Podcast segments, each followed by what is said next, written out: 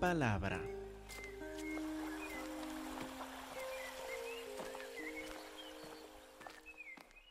Que Dios les bendiga, hermanos. Es un placer poder estar de nuevo en la casa de nuestro Señor, alabando al Señor Cristo Jesús, juntos en unanimidad, con nuestras voces, con nuestras manos, con nuestros corazones, de espíritu y en verdad. Es un placer estar acá de nuevo entre ustedes. Y ahora que entramos este nuevo capítulo, nos toca refrescar un poco la memoria. Porque acuérdense que ah, editores pusieron todas estas divisiones de capítulos. Es decir, cuando el apóstol Juan escribió esta carta, no dijo capítulo 1, versículo 1, y luego empezó a escribir. Él no decidió, pues creo que voy a empezar capítulo 2 acá, o luego capítulo 3. Él nada más escribió una carta. Luego fue por el año 1200, 1200 años casi después de que el apóstol Juan escribió la carta en que pusieron las divisiones de capítulos. Y otros 100 años más pasaron antes de que pusieron las divisiones de los versículos para que fuera más fácil a poder encontrar uh, frases de la Biblia. Entonces, a veces llegamos a un nuevo capítulo y pensamos, ah, muy bien, voy a borrar todo lo que aprendí antes porque estoy empezando ahora un nuevo capítulo cuando esta no fue la intención del apóstol Juan.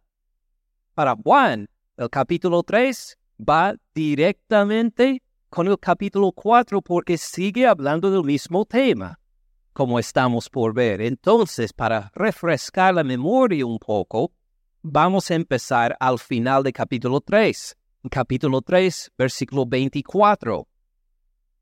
En la segunda parte del versículo, la última frase de Primera de Juan 3, 24 dice, en esto sabemos que Él permanece en nosotros por el Espíritu que nos ha dado.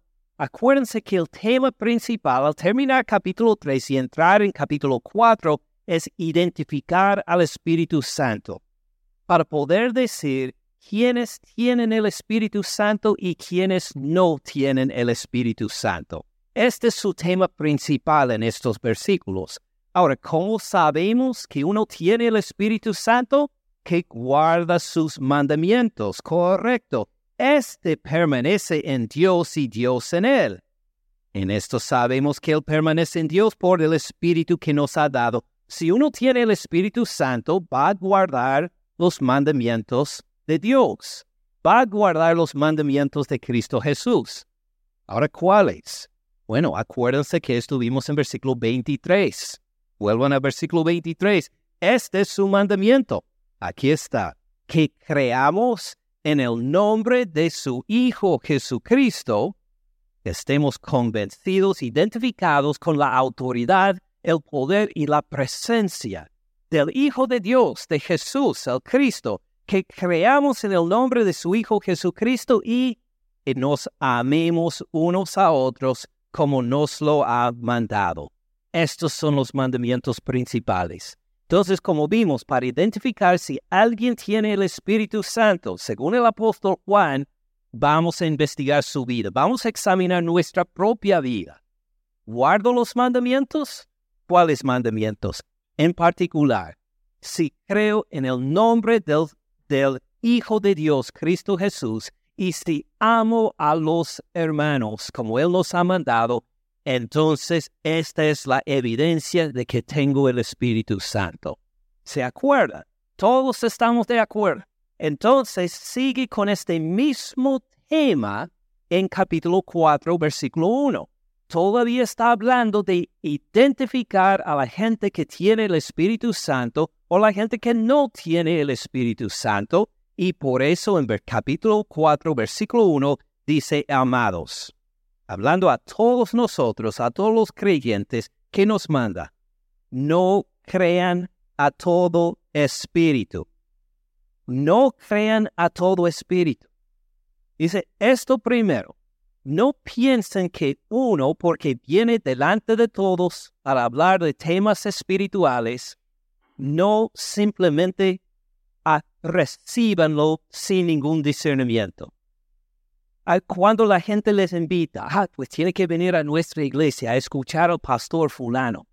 O viene a nuestra iglesia el profeta sutano. O viene un apóstol a nuestra iglesia. Vengan a escucharlo. Hay, hay que mirar este video en el YouTube por este predicador. Y cuando les sugieren nosotros no podemos simplemente mirar y escuchar como abogados, dicen, wow, mire, pues así dijo, así tiene que ser. Este hombre es apóstol, este hombre es profeta, este hombre es pastor, este hombre quien sea que es, habla de las cosas espirituales y nos toca simplemente absorber todo lo que dice como esponjas absorben el agua. Dice, no, no crean a todo espíritu si uno llega y se presenta para hablar de cosas espirituales, no podemos simplemente recibir lo que dice. En cambio, nos manda, sino prueben los espíritus. Pruébenlos, examínenlos. Si uno dice que va a hablar de cosas espirituales, examinen entonces lo que va a decir. Acuérdense lo que vimos varias veces ya en Efesios capítulo 2, versículos 1 a 5. Este, que nosotros cuando no conocíamos a Jesucristo, cuando nosotros nada más seguíamos a la vida normal sin referencia a Cristo Jesús, ¿cómo eran? ¿Se acuerdan? Muertos, muertos en nuestros pecados pero seguíamos tres cosas, ¿verdad? Seguíamos el mundo alrededor. Lo que decía el mundo, esto seguíamos. ¿Y a quién seguíamos? ¿Se acuerdan? A Satanás, el espíritu que ahora obra en los hijos de desobediencia y también algo desde dentro que seguíamos, la carne. Entonces éramos nosotros, sin conocer, antes de conocer a Cristo Jesús, sin el Espíritu Santo, seguíamos el mundo. Seguíamos a Satanás, seguíamos la carne sin darnos cuenta. Igual con estos falsos profetas que van a mencionar acá. Ah, no llegan con la idea de que, mire, ah, estoy hablando por un espíritu maligno. Simplemente enseña, pensando que ha venido de Dios, cuando en realidad ha venido de otra parte. Porque aquí nos dice, prueben los espíritus si son de Dios. Si son de Dios. Porque van a hablar motivados por espíritus de inmundicia. Motivados por espíritus de lujuria por espíritus de engaño, por espíritus de mentiras, sin darse cuenta que estos espíritus malignos los están utilizando, igual como nosotros, antes de conocer a Cristo Jesús, seguimos a Satanás, seguimos al mundo, seguimos la carne, sin darnos cuenta tampoco. Por eso, cuando alguien se presenta, cuando me presento, cuando cualquier persona se presenta para decir, voy a hablar de cosas espirituales, tenemos que probar, tenemos que examinar. Ven este verbo probar, prueben los espíritus. Es el mismo verbo que utilizan para examinar a los ancianos en una iglesia o para examinar a los diáconos antes de nombrar los ancianos o diáconos. Entonces, no decimos, sé que en algunas iglesias por falta de, este, falta de instrucción o falta de gente preparada en la palabra, así lo hacen, que se reúnen, dicen, necesitamos un nuevo pastor. Ah, tú, tú vas a ser el nuevo pastor. Y les señalan a quienes sea. Entre ellos, en cambio, según la palabra, ¿qué tenemos que hacer? No podemos decir, tú quieres servir como diácono en la iglesia, tú quieres ser anciano, tú quieres ser pastor. Muy bien, necesitamos a alguien. Preséntense y ya eres anciano, ya eres diácono, ya eres el pastor. Tenemos que examinarlos para asegurar que estén preparados en las cosas de Dios y que están motivados por el Espíritu Santo. Así tenemos que hacer con cualquier persona que llega a hablar de cosas espirituales. Tenemos que examinarlos. ¿Quiénes los examinan? Según lo que acabamos de leer en este versículo. ¿Qué dice la primera palabra? Amados. Ahora, ¿solo los ancianos somos amados por Dios? Toda la iglesia, precisamente. Es la responsabilidad de todos nosotros examinar, probar cuando alguien llega a predicar sobre cosas espirituales, cuando alguien dice, esta es la palabra de Dios, es la responsabilidad de todos nosotros examinar. Ven ahora por qué todos debemos llegar a la iglesia con la Biblia. O en teléfono o en, pues, sí. ahora algunos van a mirar quién no llegó con la Biblia hoy. Este, no, acuérdense que muchos ya tienen el eh, digo, eh, la Biblia en su teléfono, en su iPhone. Entonces, he visto, de hecho, cuando di el retiro para un grupo de jóvenes hace un mes y medio, pues entré y la gran mayoría no tenía Biblias. Pensé, bueno, este es un retiro espiritual, un retiro en la palabra de Dios. Cuando empecé a predicar, ¿qué hicieron? Todos sacaron sus teléfonos y ahí tenían la Biblia ahí y así me seguían. Entonces, es la responsabilidad de todos nosotros examinar cuando alguien predica o cuando enseña o cuando habla de cosas espirituales. Así nos manda. Examínalos, prueben los espíritus si son de Dios, porque algunos van a predicar, van a enseñar no según el espíritu de Dios, sino según otro espíritu que no es de Dios.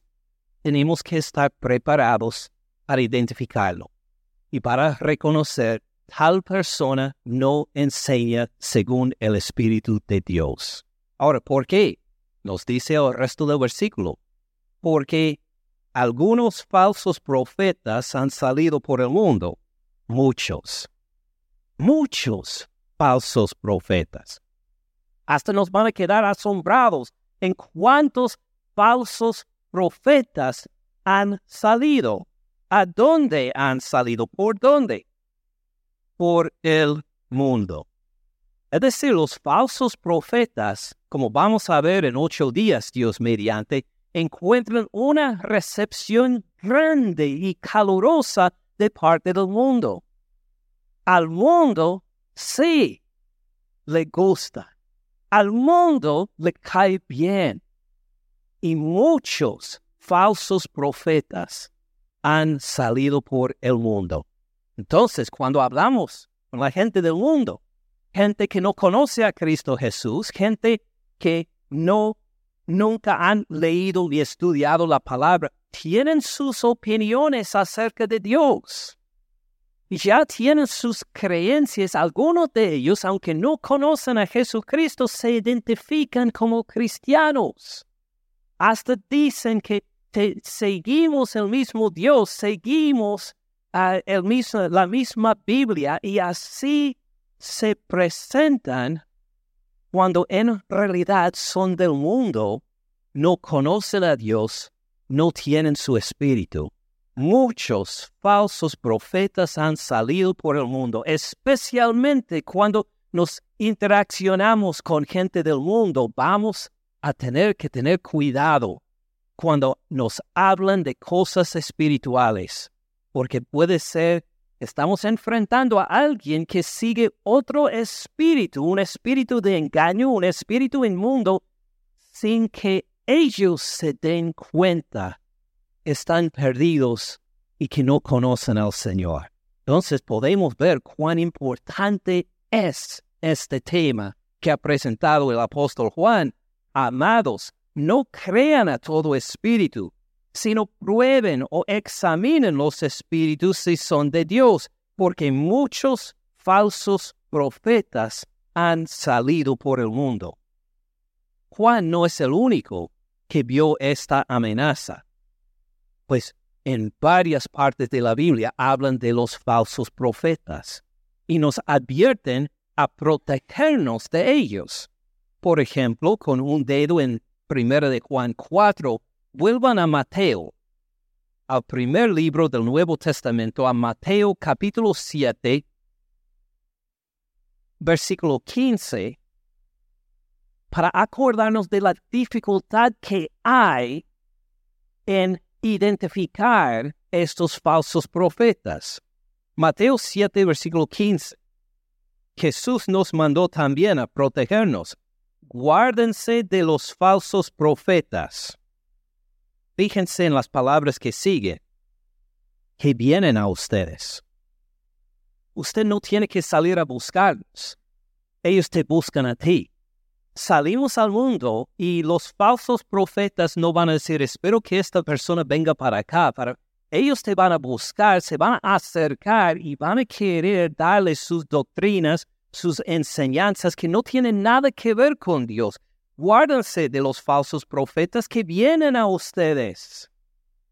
Vienen a ustedes con vestidos de ovejas de fuera parecen dóciles, de fuera parecen que son del pueblo de Dios, de fuera uno parecen que son uh, gente muy bien organizada, muy cortés, muy bien criada.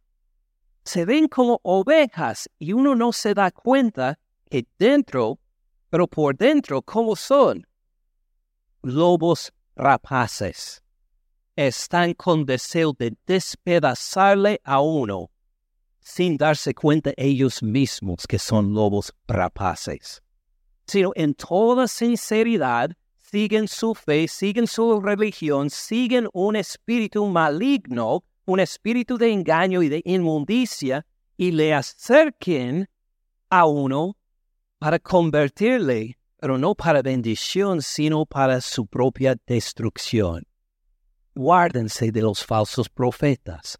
Por eso Jesús dijo en versículo 16 en adelante, si quieren este, leer, a escuchar un sermón acerca de estos versículos, lo tenemos en el sitio web de la iglesia, si no me equivoco. Este, fíjense en versículo 16, por sus frutos lo conocerán, van a ver por sus obras, por lo que producen si de veras son ovejas del rebaño del Señor o si son lobos rapaces de, ah, con deseo de despedazar a los oyentes.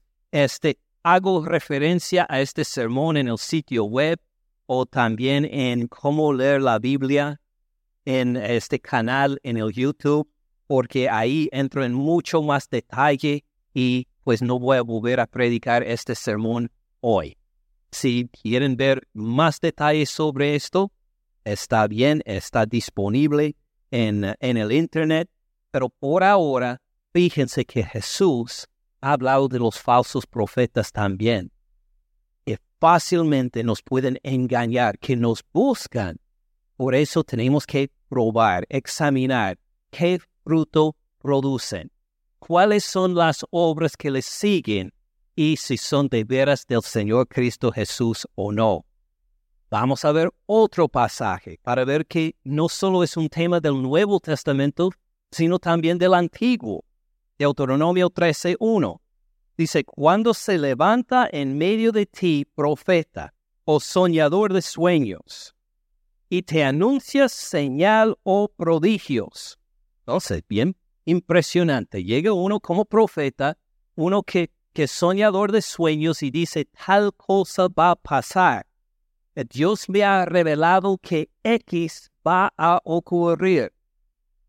Versículo 2. Y si se cumple la señal o prodigio que Él te anunció, y se cumple, es algo evidentemente que es de Dios, algo que no puede haber hecho los seres humanos si se cumple la señal o prodigio que él te anunció diciendo, de luego enseña, vamos en pos de dioses ajenos que no conociste y sirvámosles. Ahora llega con una revelación nueva. Dice que este prodigio que se cumplió fue evidencia de lo que está por enseñar es verdad y le da una nueva revelación una nueva revelación que no tiene que ver con Jehová Dios y lo que ya habían aprendido de él. Llega con una nueva revelación que nos manda, versículo 3, no darás oído a las palabras de tal profeta, ni a tal soñador de sueños. No le hagas caso, no le prestes atención, no lo sigas, no aceptes esta nueva revelación, porque Jehová su Dios los está probando. Oh, mire, Él nos examina también. Él nos manda examine a los espíritus para ver si son de Dios y Dios nos va a examinar si estamos cumpliendo su palabra o no. Jehová su Dios les está probando para ver si aman a Jehová su Dios con todo su corazón y con toda su alma.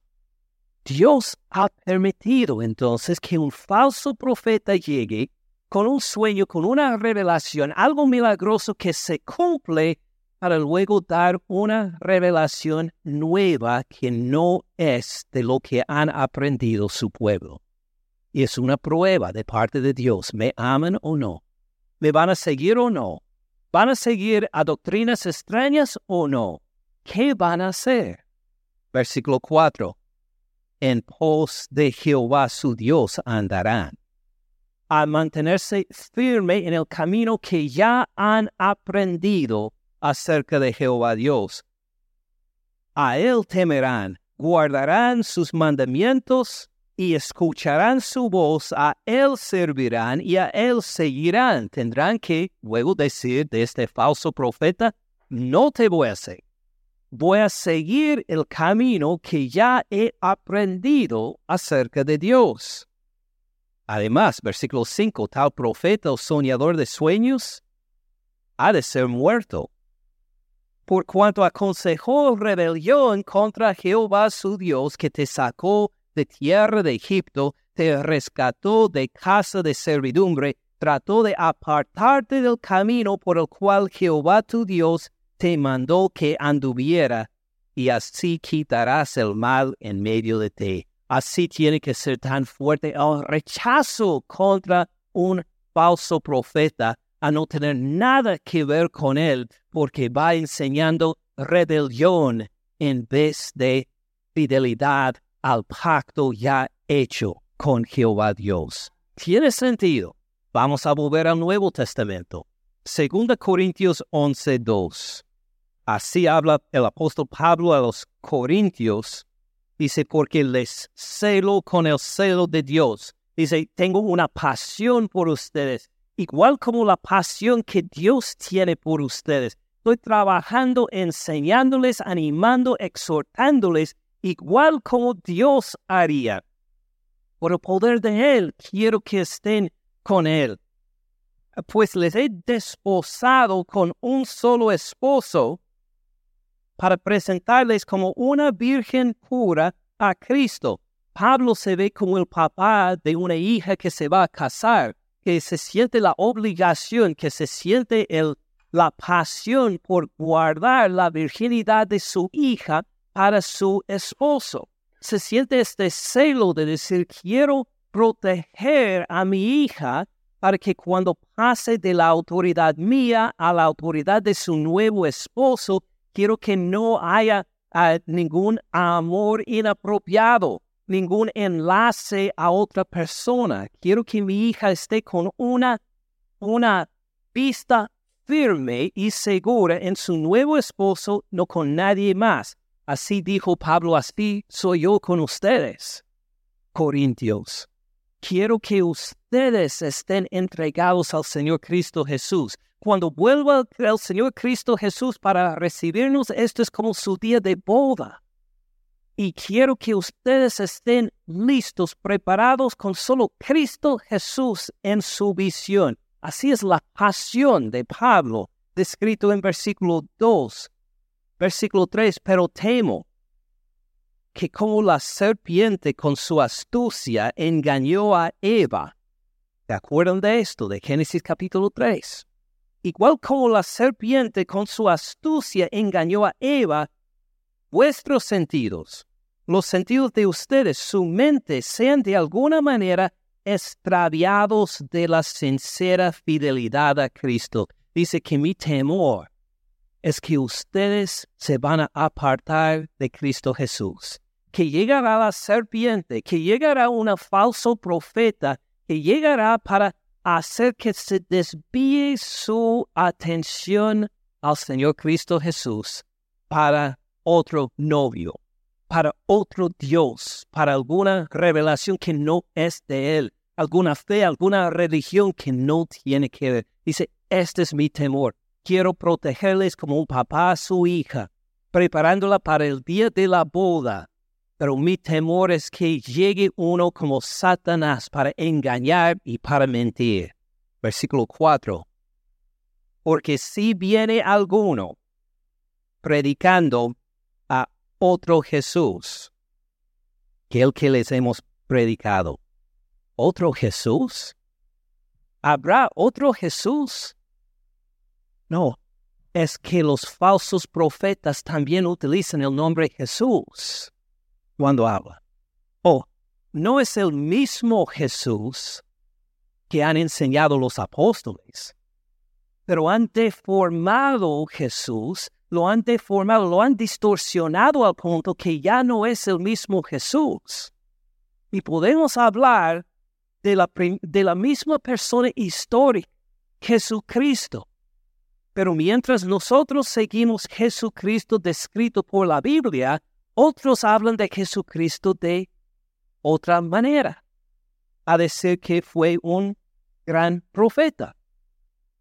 Y nada más. Que fue un hombre dotado por el Espíritu Santo. Y nada más. ¿Qué es el Hijo de Dios? Pues sí, sí, sí, pero todos somos hijos de Dios. Y cuando hablan del, utilizando el mismo nombre, Jesús, es otro Jesús a que refiere. Y no solo otro Jesús, si viene alguno predicando a otro Jesús que el que les hemos predicado, o si reciben otro espíritu que el que han recibido. Los corintios ya habían recibido el Espíritu Santo, pero dicen que alguien puede entrar como serpiente para que reciban otro espíritu, diferente que el Espíritu Santo. Les va a querer convencer que reciban un espíritu que no es el Espíritu Santo. Imagine el peligro hablan del mismo nombre, Jesucristo, hablan del mismo Espíritu, pero no es el mismo Espíritu que han recibido de los apóstoles. Y luego sigue otro evangelio, otro evangelio que el que han aceptado. Dice, otro evangelio. ¿Hay otro evangelio? No, no hay otro evangelio. Nos dice claramente en Gálatas y acá también. No hay otro evangelio, pero algunos se van a presentar y siguen a Cristo Jesús, que tienen el Espíritu Santo, que siguen el Evangelio, pero estas tres definiciones son muy diferentes que lo que presenta la Biblia, la palabra de nuestro Dios. Tienen el mismo vocabulario, pero lo han distorsionado al punto que ya es otro Jesús no el mismo, es otro evangelio, es otro espíritu y quieren que nosotros lo recibamos. Pues Pablo dijo a los corintios, tengan cuidado. Dice en versículo, al final del versículo, este es el problema, bien lo tolera. Corintios, llegan otros, llegan los falsos profetas entre ustedes, enseñan otro Jesús, otro evangelio, y ustedes lo aceptan, lo toleran, no lo examinan, no se dan cuenta que estos señores han entrado, han infiltrado la iglesia, han infiltrado la ciudad, enseñan de una forma impresionante, hablando del mismo Jesús, bueno, el mismo vocabulario, pero en realidad es otro evangelio es otro Jesús, es otro Espíritu Santo. Y por eso le manda a los corintios, hay que examinarlos. hay que examinarlos, no los toleren, hay que examinar bien. Ven el peligro entonces. Primero de Juan 4.1, por eso insiste el apóstol Juan y nos manda, amados, hablando a todos nosotros que somos cristianos, amados, no crean a todo espíritu. No simplemente acepten cuando alguien enseña acerca de cosas espirituales. No crean a todo espíritu, sino prueban los espíritus, examinen los espíritus si son de Dios para averiguar si de veras son de Dios o si esta persona es un falso profeta, un lobo vestido de oveja examinen bien, prueben los espíritus si son de Dios, porque muchos falsos profetas han salido por el mundo, profetas que pueden hasta pues revelar cosas que van a pasar en el futuro, los que pueden también este, parecer como ovejas cuando le acercan a uno, los que también expresan los nombres Jesús, Evangelio, Espíritu Santo, pero en realidad es otro Jesús, otro Evangelio, otro Espíritu. Examinen muy bien. ¿Cómo los vamos a examinar? ¿Cómo vamos a saber si alguien viene a predicar que de veras está predicando según el Espíritu Santo?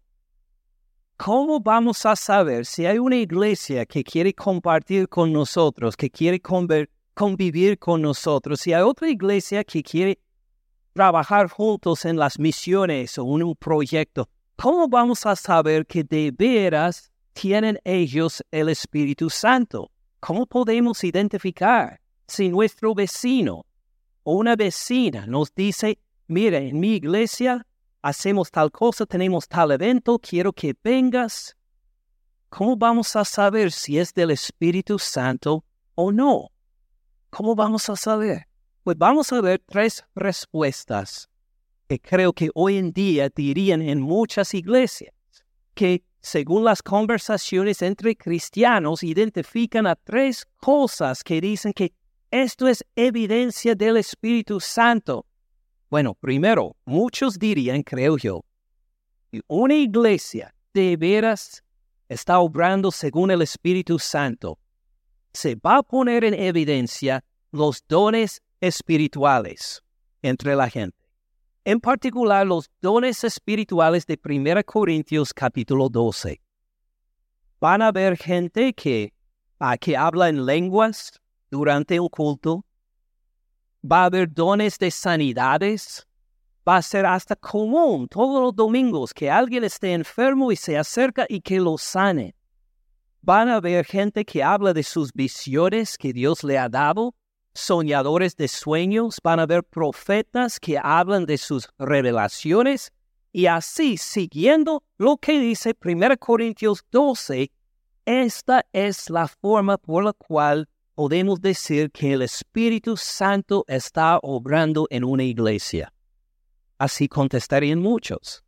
Si hacemos la pregunta, pues ¿Cómo sabemos si uno, si una iglesia, si una persona está obrando según el Espíritu Santo? Dirían por los dones espirituales. 1 Corintios 12 está en evidencia, en crecimiento, así vamos a saber.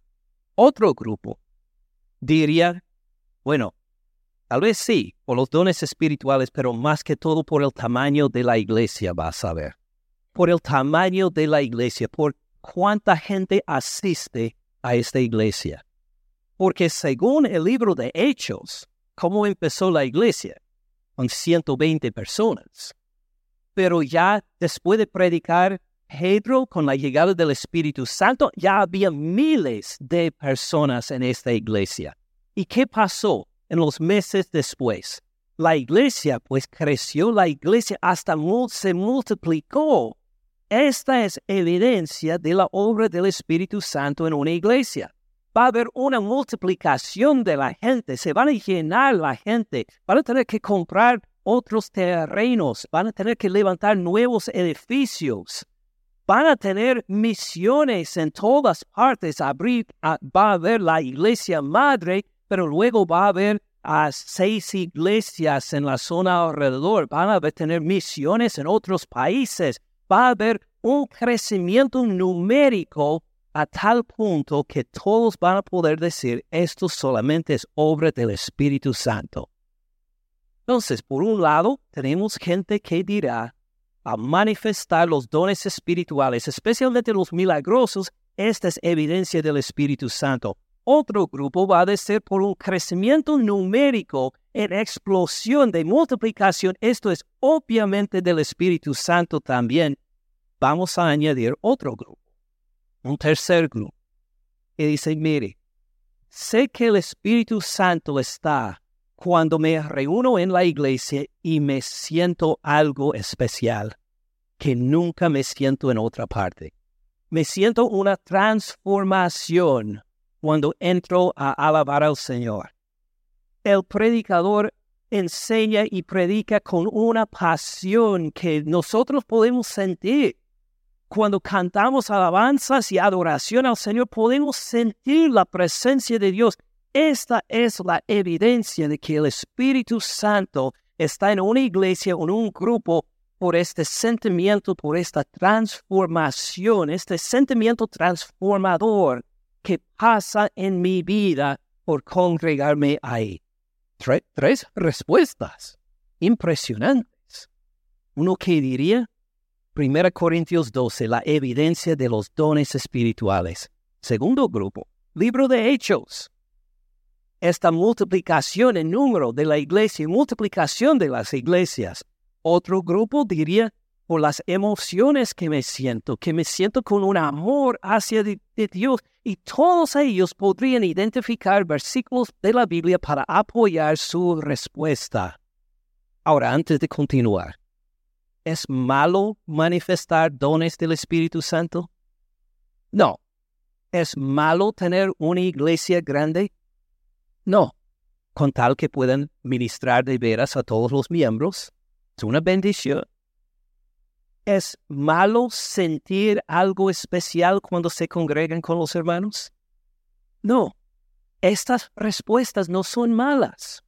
Escúchenme bien, no voy criticando esta respuesta, pero note que Juan, el apóstol Juan, no señala a ninguna de estas cosas como evidencia de que el Espíritu Santo está obrando en una iglesia. Él puede haber dicho, mire, la manifestación de los dones espirituales. Mire, el crecimiento de la iglesia. Van a saber que de veras es del Espíritu Santo cuando uno se siente algo al congregarse con los hermanos. Él puede haber dicho cualquier de estas cosas, pero dijo algo diferente. ¿Cómo es que sabemos que el Espíritu Santo obra en alguien, obra por medio de alguien o obra en una iglesia? Versículo 2 en esto, conozcan el Espíritu de Dios. Todo espíritu que confiesa que Jesucristo ha venido en carne es de Dios. Dijo, este es el examen. parece tan raro. Esperábamos algo acerca del Espíritu, ¿verdad? ¿Cómo vamos a saber si es el Espíritu de Dios si sana a mucha gente a la vez? Si hay una multiplicación de iglesias, esperábamos que él dijera algo sobre el poder del Espíritu. Pero no dijo nada acerca del poder del Espíritu, sino si el Espíritu confiesa algo, si declara algo, ¿qué declara? que Jesucristo ha venido en carne. Este espíritu es de Dios. Fíjense que no es el poder del espíritu que está bajo examen, sino la doctrina de este espíritu sobre otra persona, no sobre sí mismo, sino sobre Cristo Jesús. Esta es la forma de identificar si es del Espíritu Santo. ¿Qué cree este Espíritu sobre Cristo Jesús? ¿Qué pone, qué dice acerca de Cristo Jesús? tiene todo sentido, porque el Espíritu Santo no está para dirigir la atención a sí mismo, está para dirigir la atención a otro, al Señor Cristo Jesús. Y por eso nos congregamos en una iglesia cristiana. Por esto nos identificamos como cristianos, porque el centro es Cristo Jesús. Ahora, para, mirarlo en otros versículos, a ver si nos lo explican mejor. Este, miremos a, a Primera Timoteo, de Primera de Juan a la izquierda un poco, Primera Timoteo 2.5. Porque hay un solo Dios y un solo mediador entre Dios y los hombres, Jesucristo, hombre. Él es nuestro mediador. Por Él tenemos el enlace con Dios. ¿O participa el Espíritu Santo? Claro que sí. Claro que sí. Pero nuestro enlace con Dios no puede ser sin el Señor Cristo Jesús. Eh, Jesucristo, hombre, como acabamos de ver en 1 de Juan 4, Jesucristo que ha venido en carne. Aquí está en otras palabras, Jesucristo, hombre, de carne igual como nosotros. Un solo mediador entre Dios y los hombres, Jesucristo, hombre. ¿Participa el Espíritu Santo en esto? Claro que sí. Vamos a mirar ahora a Juan Juan 16, 14, donde Jesús habla del Espíritu Santo, enseña, enseña a los apóstoles acerca de su ministerio. Juan 16, 14, así enseña acerca del Espíritu, Él me glorificará. Impresionante. Porque nos dio Dios el Espíritu Santo para glorificar al Señor Cristo Jesús. Este es su propósito. Su propósito no es de ganar gloria para sí, sino para dirigir la gloria al Hijo de Dios, al Señor Cristo Jesús. Por esto el apóstol Juan puede decir, ¿cómo vamos a examinar los espíritus si son de Dios? El que confiesa que Jesucristo ha venido en la carne es de Dios. Así es la naturaleza del Espíritu, así es el propósito del Espíritu, es glorificar a otro, al Señor Cristo Jesús. Él me glorificará porque tomará de lo mío y los hará saber. Todo lo que tiene el Padre es mío. Impresionante. El Padre dio todo a quién? Al Hijo, Jesucristo. Todo lo que tiene el Padre es mío, por esto dije que tomará el Espíritu Santo de lo mío y los hará saber. No están en competencia el Padre, el Hijo y el Espíritu Santo. Por favor, no, no entiendan esto, que están en competencia. Están trabajando juntos, pero para la gloria de quién? Para la gloria del Hijo, Cristo Jesús. Esto podemos ver también en, en este en Filipenses 2, sigan adelante a Filipenses capítulo 2, versículo 9. Dice, por lo cual Dios también lo exaltó hasta el sumo, hasta el punto máximo. Le dio un nombre que es sobre todo nombre, para que en el nombre del Espíritu Santo se doble toda rodilla de lo que están en los cielos y en la tierra y debajo de la tierra. ¿Sí dice? No, en el nombre de Jesús. Jesús que ha venido en la carne, ha sido exaltado, el Espíritu Santo y el Padre están para dirigir nuestra atención a Él, nuestro único mediador.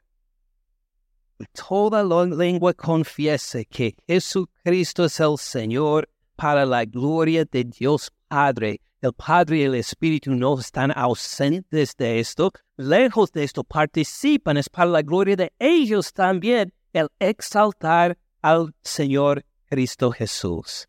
Un versículo más que tiene uh, este, aplicación a esto. Vuelvan a Romanos 8:29. En este pasaje que hemos visto muchas veces viendo todo el ministerio de Dios en nuestras vidas desde antes de la fundación del mundo pasando por ahora, llegando a la segunda venida de Jesús. Fíjense en Romanos 8, 29. Pero a los que antes conoció, ¿a quién está refiriendo? Pues Dios que nos conoció a nosotros antes porque a los que antes conoció, está hablando de nosotros y el hecho de que Dios nos conoció antes de la fundación del mundo. A los que antes conoció también los predestinó. Dios nos predestinó también. Los predestinó para que fueran hechos conforme a la imagen del Espíritu Santo, para que, ah, no, conformes a la imagen de su Hijo, Jesucristo, el que vino en la carne. ¿Qué propósito tiene Dios por nuestras vidas, los que somos cristianos? A conformarnos a la imagen de su Hijo Jesucristo. Este es su meta en nuestras vidas. Este es el blanco por lo cual Él se va desarrollando desde antes de la creación del mundo para que nosotros seamos más como su Hijo.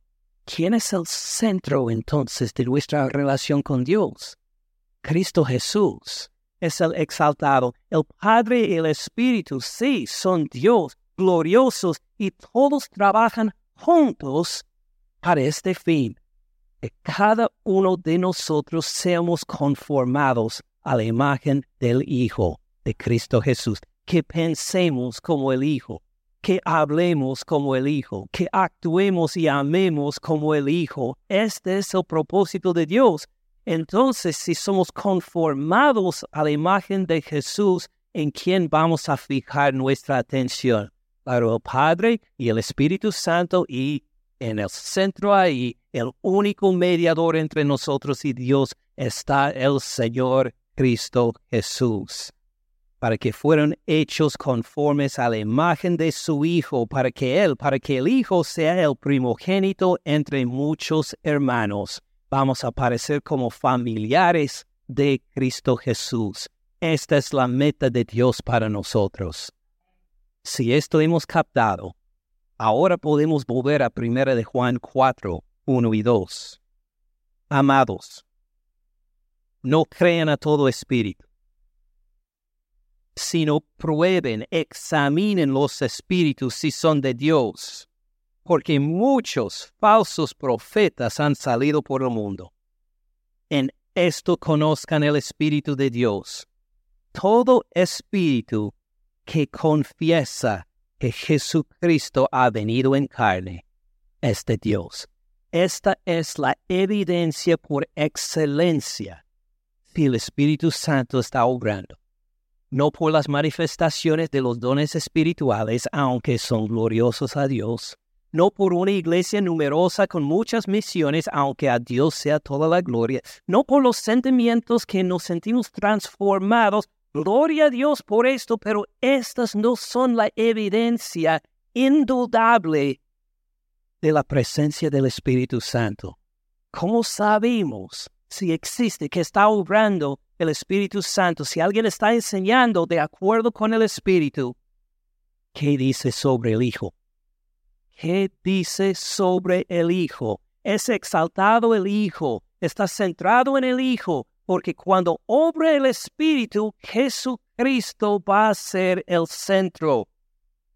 Todo espíritu que confiesa que Jesucristo ha venido en carne es de Dios. Antes de continuar, fíjense en esta palabra confiesa. Qué palabra tan rara poner ahí, ¿verdad?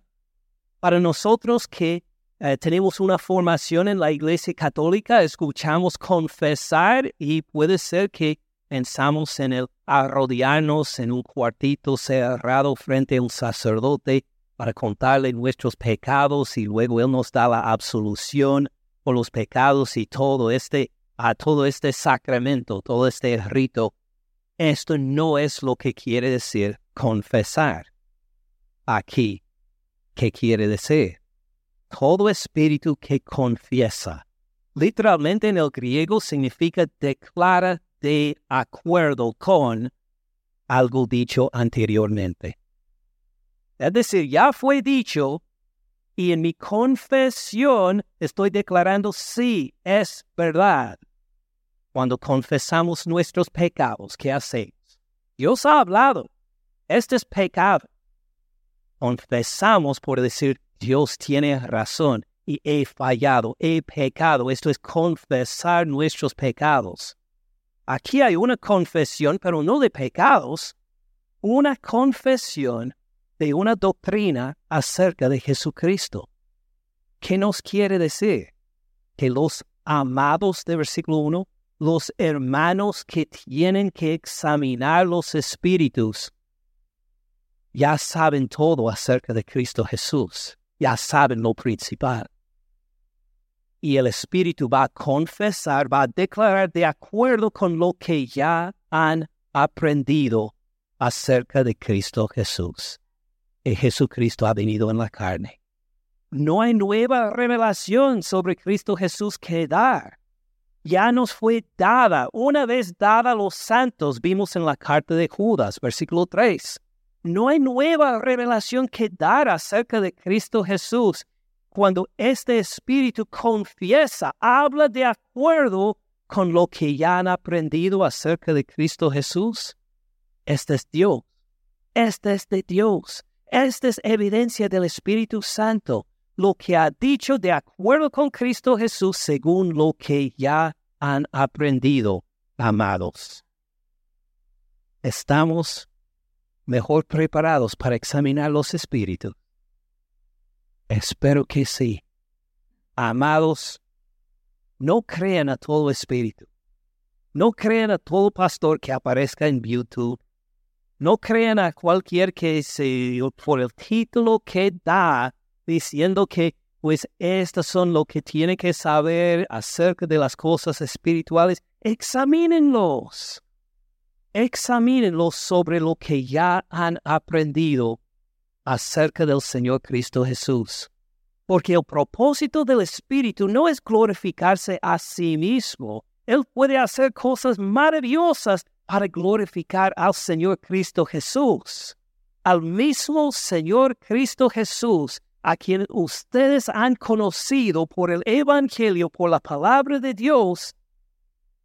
Él hace grandes cosas, pero para siempre glorificar al mismo Señor Cristo Jesús. Jesucristo ha venido en carne. Con esta confesión que ya sabemos, podemos identificarlo como Dios, como de Dios. Ahora, alguien tendrá la pregunta, espero, Jesucristo ha venido en carne. ¿Por qué esta declaración? ¿Por qué no otra sobre Cristo Jesús? Habló antes, hace algunos ah, capítulos, sobre eh, Jesús es el Hijo de Dios. ¿Por qué tiene que enfatizar este Jesucristo ha venido en carne? Ah, bueno, hermanos, este es otro sermón. No sé si ustedes tienen la energía para escuchar otro, ni yo para predicar. pero el jueves, Dios mediante, pero desarrollar en más detalle esta declaración, porque es algo grande y glorioso. Jesucristo ha venido en carne.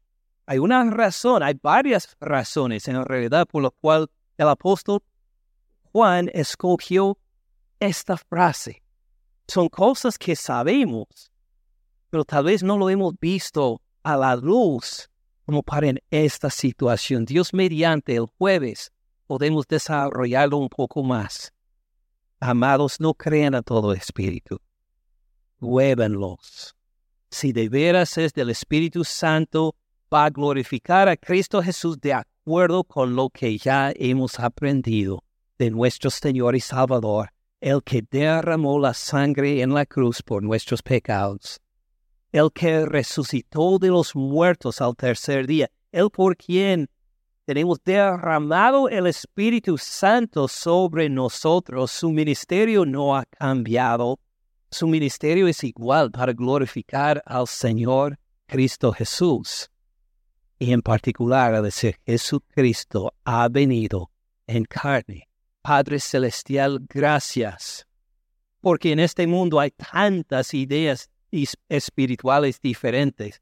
de gente que ve a diablos bajo detrás de cada arbusto, hasta gente que niega la existencia de los espíritus.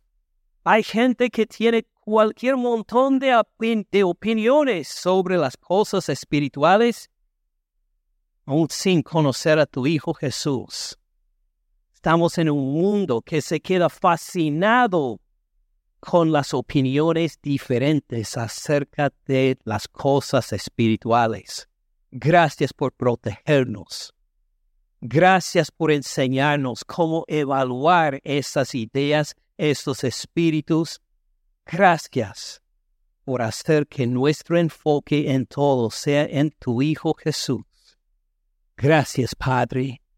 Gracias, Espíritu Santo, por glorificar al Hijo a nuestro Señor Cristo Jesús que ha venido en la carne y sigamos cantando y alabando a la gloria de su nombre, cuyo nombre oramos. Amén. Gracias por escuchar al pastor Ken en este mensaje. Para más recursos, visite caminandoensupalabra.org.